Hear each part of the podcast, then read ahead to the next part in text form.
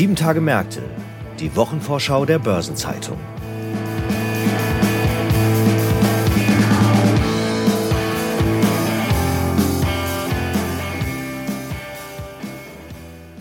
Herzlich willkommen zu einer neuen Episode von Sieben Tage Märkte, dem Wochenausblick der Börsenzeitung. Vor uns liegt die Kalenderwoche 10 und äh, die hat ein vollgepacktes Programm. Es kommen Zahlen zum Geschäftsjahr 2023 von Bayer, von der Lufthansa, vom Bundesverband der Deutschen Volksbanken und Raiffeisenbanken. Außerdem steht eine DAX-Index-Überprüfung an und in Frankfurt findet der Finanzplatztag statt, das Jahresauftakt-Event der Financial Community. Ich heiße Sabine Reifenberger, bin Redakteurin der Börsenzeitung und zum Auftakt dieser Episode schauen wir mal, worüber bei der EZB gerade so diskutiert wird. Die Europäische Zentralbank will am nächsten Donnerstag über den nächsten Zinsschritt entscheiden. Und wie so oft kommen da in den Tagen vorher schon mal Stimmen und Andeutungen hoch. Welche Argumente dieses Mal für die Entscheidung besonders relevant sind, darüber spreche ich heute mit Martin Pirkel, währungspolitischer Korrespondent der Börsenzeitung. Hallo Martin. Hallo Sabine. Martin, die EZB hat ja bislang eigentlich keine Andeutung gemacht, dass Zinssenkungen jetzt kurzfristig im März oder April auch nur in Erwägung gezogen werden. Allerdings hat man so ein bisschen den Eindruck, dass das Thema in den letzten Wochen schon in der öffentlichen Debatte wieder etwas stärker in den Fokus gerückt ist, oder? Ja, das stimmt. Bislang hat die EZB ja auf ihren geldpolitischen Sitzungen über das Thema Zinssenkung noch gar nicht gesprochen, wie man den Sitzungsprotokollen entnehmen kann. Und jetzt hat mit dem maltesischen Notenbankpräsidenten zuletzt ein erstes Ratsmitglied öffentlich gefordert, dass sich das im März, also in der kommenden Woche, ändern soll, dass man also der EZB-Rat zumindest über das Thema mal diskutieren und debattieren sollte. Und er hat auch angedeutet, dass er mit dieser Meinung nicht ganz alleine steht im EZB-Rat. Von daher wird schon interessant sein zu sehen, ob das Thema dann aufkommt ähm, oder eben noch nicht. Aber ich gehe momentan eher nicht davon aus, dass das jetzt schon in der kommenden Woche ein Thema sein wird. Selbst wenn da jetzt eine Debatte aufkommen würde, das würde ja jetzt nicht automatisch zu einer Zinssenkung führen, oder? Nein, also das kann ich mir eigentlich überhaupt nicht vorstellen, dass wir kommende Woche eine Zinssenkung haben werden. Die Zinspause wird verlängert werden. Alles andere stünde im deutlichen Widerspruch zum Großteil der Aussagen von der EZB, unter anderem auch von der EZB-Präsidentin Christine Lagarde und ihrem Vize Luis de Guindos. Von daher, die werden die Füße stillhalten, aber ähm, die Wahrscheinlichkeit, dass es im April, also auf der übernächsten Sitzung, zu einer Zinssenkung kommt, ist im Vergleich zu den vergangenen Monaten schon deutlich gestiegen. Da sprechen nicht nur Äußerungen von EZB-Ratsmitgliedern dafür, da gibt es nämlich immer mehr, die eben sich diesen Schritt vorstellen können, sondern auch, dass eben die Euro-Konjunktur weiterhin relativ schwach läuft und wir durchaus Fortschritte bei der Inflationsentwicklung haben. Gibt es denn auch Notenbanker, die sich mit Gegenpositionen äh, positionieren und eher eine ja, eine spätere Zinssenkung anstreben? Ja, die gibt es und das Lager würde ich auch als größer momentan einschätzen. Weswegen ich nicht davon ausgehe, dass wir schon im April eine Zinssenkung haben, stand jetzt, sondern eher nicht vor Juni, was dann die darauffolgende Sitzung wäre. Und dieses Lager argumentiert eben damit, dass die EZB erstmal ähm, mehr Zuversicht oder Sicherheit bräuchte, dass die Inflation wirklich von aktuell 2,8 Prozent auf 2,0 äh, Prozent sinkt bis spätestens 2025. Äh, Und da halten sie eben die Lohnentwicklung für besonders entscheidend. Wir haben ja noch ein sehr hohes äh, Lohnwachstum. Das hat sich zuletzt zwar dann nicht mehr verstärkt, aber bleibt eben auf hohem Niveau. Und wir haben eben Unsicherheit in diesem Faktor, weil momentan relativ viele Tarifverhandlungen laufen in der Eurozone. Das ist der eine Punkt. Und der andere Punkt, dass noch nicht so ganz klar ist, wie stark sich denn diese Lohnerhöhungen dann letztlich auf die Preisentwicklung und damit die Inflation eben auswirken. Das heißt, weil zum Beispiel Unternehmen versuchen würden, höhere Lohnkosten durch Preiserhöhungen weiterzureichen. Genau, also das haben wir auch in den vergangenen Monaten auch immer wieder gesehen, ähm, dass sich eben diese hohen Lohnkosten versucht wurden, eben an die Kunden über höhere Preise weiterzureichen.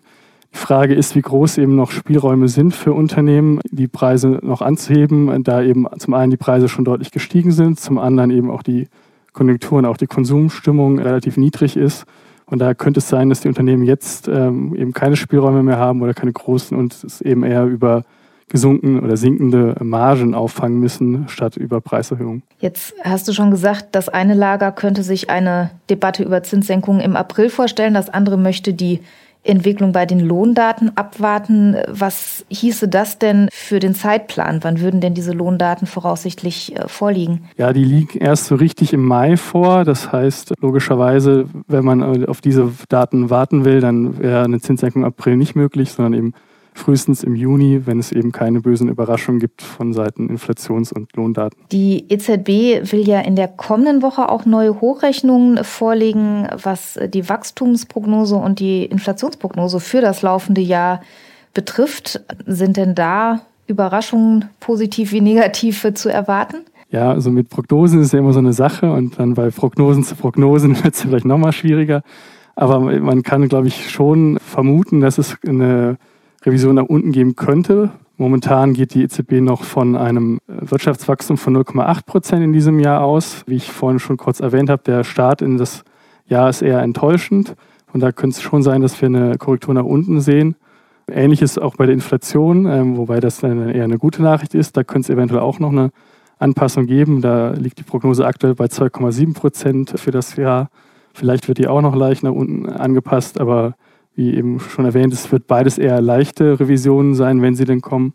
Dennoch sollte es eben eine Korrektur nach unten geben, dann wäre das äh, neues Futter für diejenigen, die auf eine Zinssenkung im April spekulieren. Also einiges zu besprechen bei der EZB, wann genau diese Themen auf die Agenda kommen, ob schon nächste Woche oder erst in den folgenden Sitzungen, das werden wir insbesondere du natürlich genau beobachten und ich bin mir sicher, wir werden uns in den kommenden Monaten auch im Podcast immer mal wieder zu diesem Thema hören, wenn sich da Neues tut. Danke schon mal für diese Einschätzung und wir sind gespannt auf die Sitzung nächste Woche. Das war Martin Pirkel, währungspolitischer Korrespondent der Börsenzeitung. Schön, dass du da warst. Ja, gerne.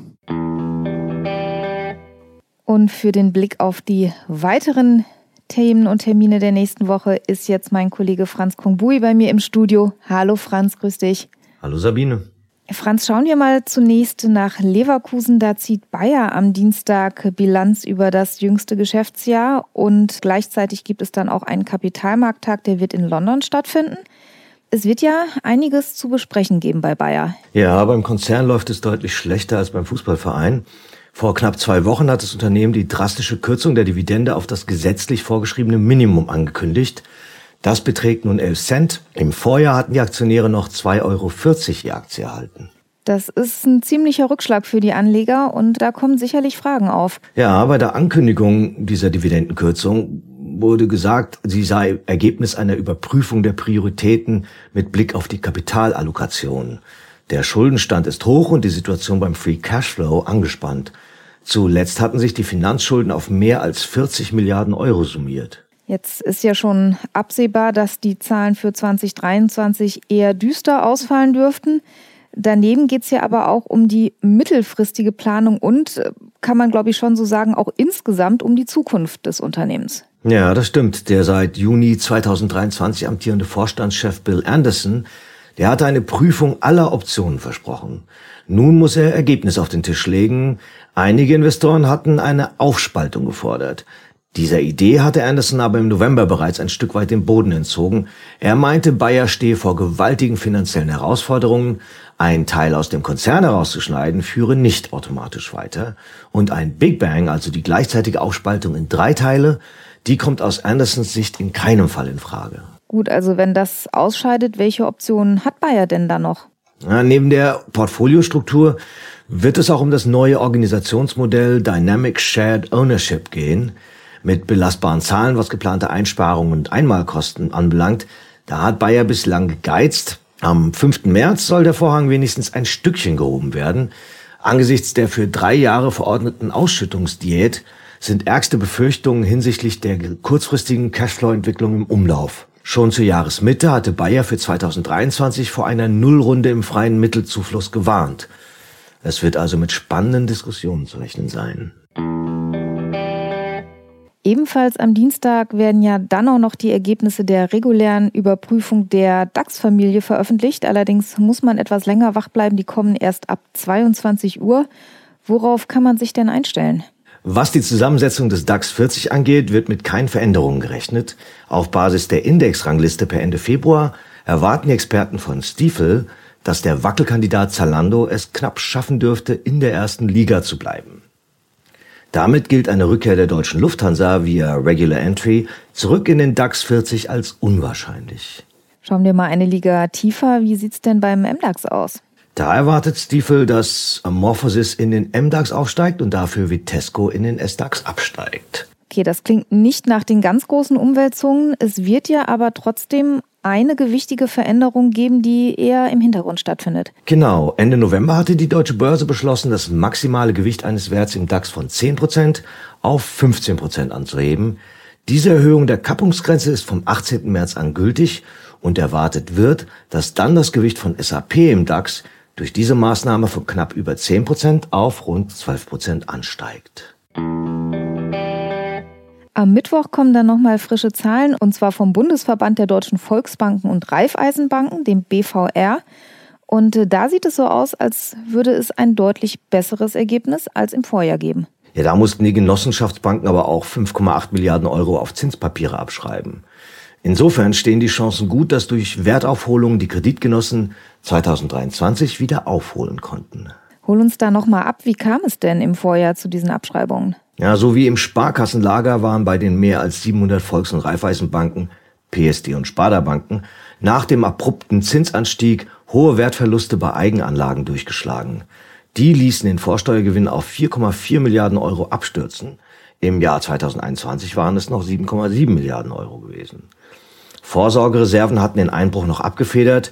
Nun dürften den Instituten neben den Zuschreibungen weiter wachsende Zinsüberschüsse zugutekommen, wenngleich dieses Wachstum angesichts eines höheren Zinsaufwands schwächer ausfallen dürfte. Am Donnerstag hält dann die Lufthansa ihre Bilanzpressekonferenz ab und in gewisser Weise geht es ja bei dem Konzern doch ganz schön auf und ab. Ja, jenseits der Zahlen stimmt das, denn von einem geregelten Flugverkehr kann bei der Lufthansa derzeit nicht die Rede sein. Quasi im Wochenrhythmus behindern immer neue Streiks den Betrieb. Dementsprechend dürften in der kommenden Woche der Stand der Tarifverhandlungen und die finanziellen Folgen der Arbeitsniederlegungen im Vordergrund stehen. Schlagzeilen gab es jetzt zuletzt auch wegen des überraschenden und äh, auch durchaus umfassenden Vorstandsumbaus. Ja, immerhin wechselt die Lufthansa zwei Drittel der obersten Führungsriege aus. Vier von sechs Vorständen scheiden, wie du schon sagtest, überraschend aus dem Amt. Dazu wird es sicherlich auch einige Fragen geben. Jetzt hast du ja schon angedeutet, dass immerhin die Zahlen für das abgelaufene Geschäftsjahr wohl ganz ordentlich aussehen. Ja, schon nach neun Monaten hatte sich abgezeichnet, dass Lufthansa die Folgen der Corona-Pandemie abgeschüttelt hat. Alleine für das dritte Quartal waren beim bereinigten EBIT des Konzerns rund 1,5 Milliarden Euro vermeldet worden. Das war das zweitbeste Quartalsergebnis in der Geschichte der Lufthansa und da auch für das Schlussquartal ein positives Ergebnis erwartet wurde, sollten im Gesamtjahr zumindest die prognostizierten rund 2,6 Milliarden Euro zusammengekommen sein.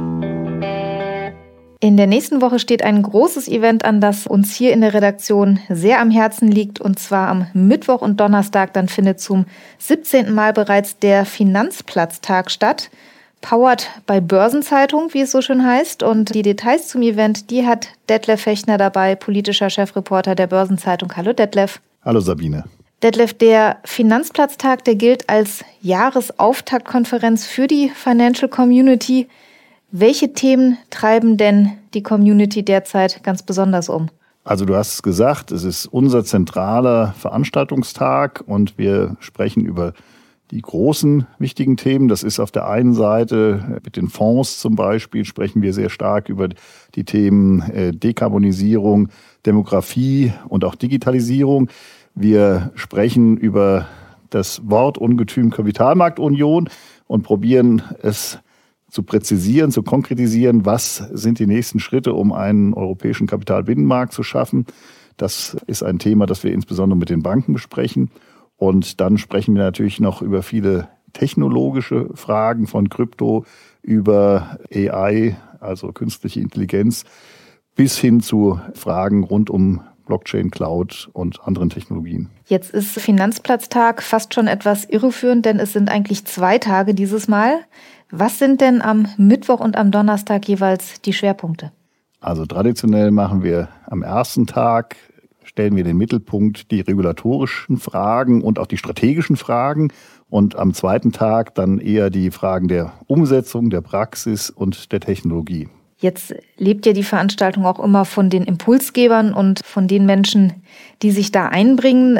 Kannst du schon mal ein paar Namen nennen, auf wen man sich da freuen darf und auf wessen Einsichten? Ja, sehr gerne. Wir sind sehr glücklich, dass uns sehr hochrangige Vertreter aus Finanzbranche, aus Politik und aus Wirtschaft zugesagt haben. Das Ganze beginnt am ersten Tag mit Alexandra Jour-Schröder. Sie ist stellvertretende Generaldirektorin der FISMA, das heißt der Abteilung innerhalb der EU-Kommission, die sich um Finanzmarktregulierung kümmert. Wir haben mit von der Partie aus der Investmentfondsbranche haben wir Matthias Danne von der DK Investment und wir haben Hans-Joachim Reinke von Union Investment und damit ja maßgebliche Player des deutschen Investmentfondsmarktes. Mit von der Partie sein wird Jenny Bofinger-Schuster. Die ist hier im Executive Board des ISSB, also des nachhaltigen Standardsetzers. Am Nachmittag beim zentralen Panel haben wir dabei den neuen hessischen Finanzminister Alexander Lorz. Wir haben die stellvertretende Vorstandsvorsitzende der Commerzbank, Bettina Orlob, und die Deutschlandchefin von Barclays, Ingrid Hengster. Und wir werden auch dabei haben den Staatssekretär im Bundeskanzleramt, Jörg Cookies. Und dann haben wir am zweiten Tag mit von der Partie sein wird Verena Ross. Das ist die Chairwoman, die Vorsitzende der Europäischen Wertpapieraufsichtsbehörde, der ESMA. Und wir haben Melanie Kehr aus dem Vorstand der KfW. Das waren jetzt einige Namen. Ich habe wichtige andere vergessen. Bei denen möchte ich mich an der Stelle entschuldigen, aber wir können ja nur einen Ausschnitt mal gewähren. Aber ich glaube, es ist schon klar, hier sprechen Menschen, die sprechfähig sind zu wesentlichen Themen des Finanzplatzes. Das klingt so durch. Wenn man jetzt dabei sein möchte, sag doch noch mal ganz konkret, wann und wo findet der Finanzplatztag denn statt? Also, wir treffen uns in der alten Börse, das heißt in der Industrie- und Handelskammer Frankfurts, also mitten im Herzen Frankfurts am Börsenplatz, dort wo das Denkmal von Bull und Bär auch steht.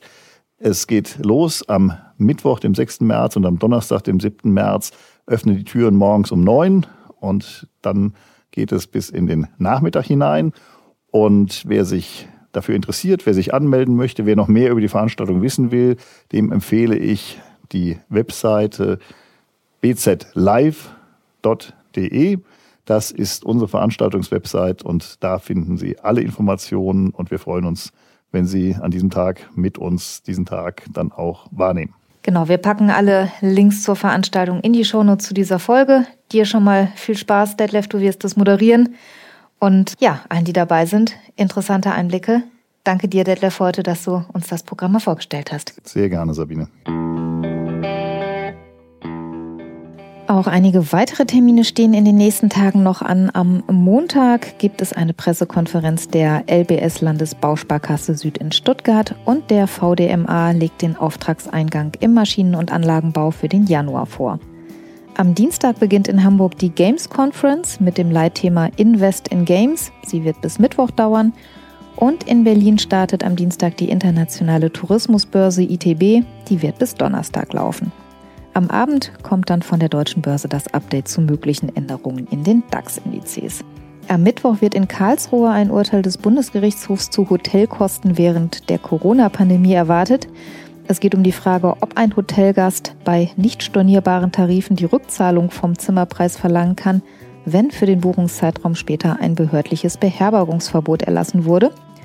In Berlin informiert am Mittwoch das IFO-Institut auf einer Pressekonferenz über die Frühjahrskonjunkturprognose.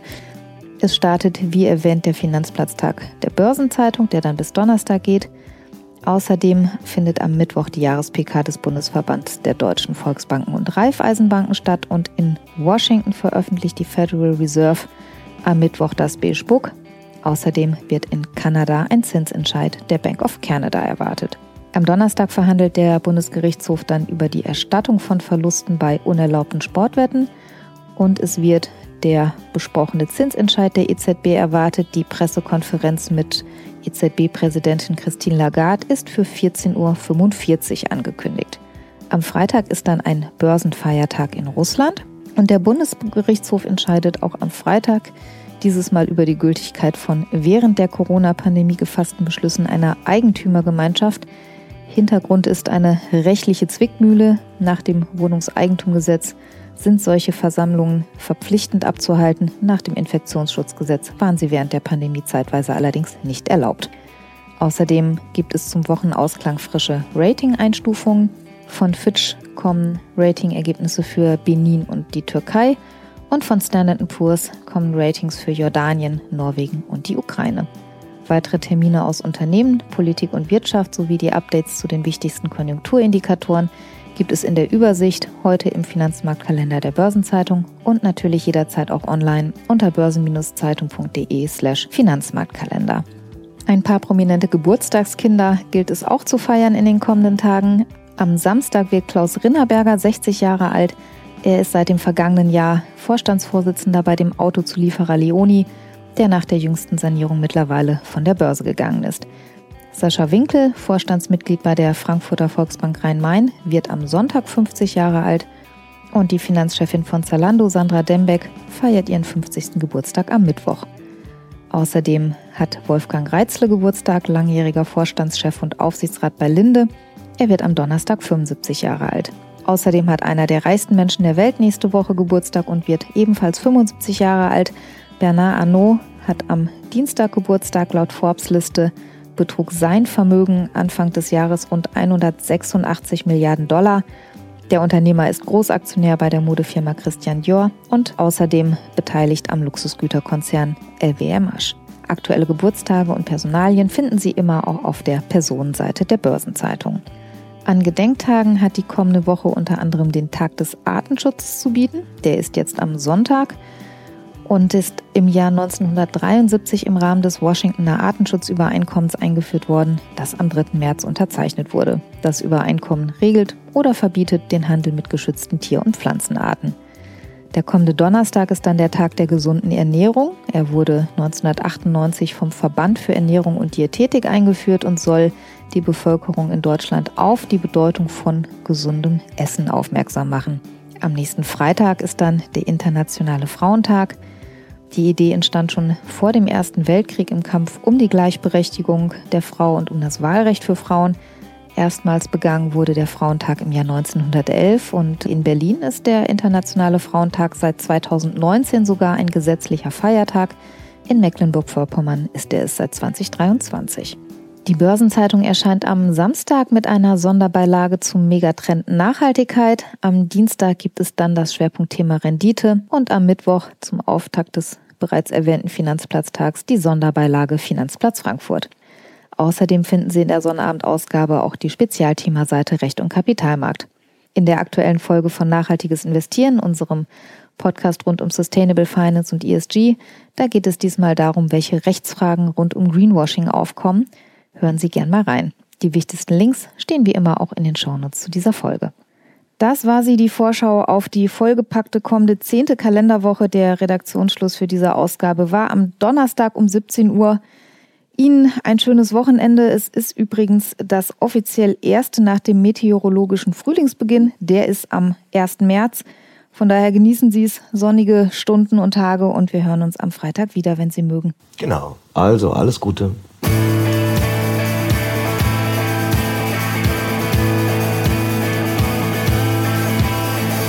Das war Sieben Tage Märkte, die Wochenvorschau der Börsenzeitung.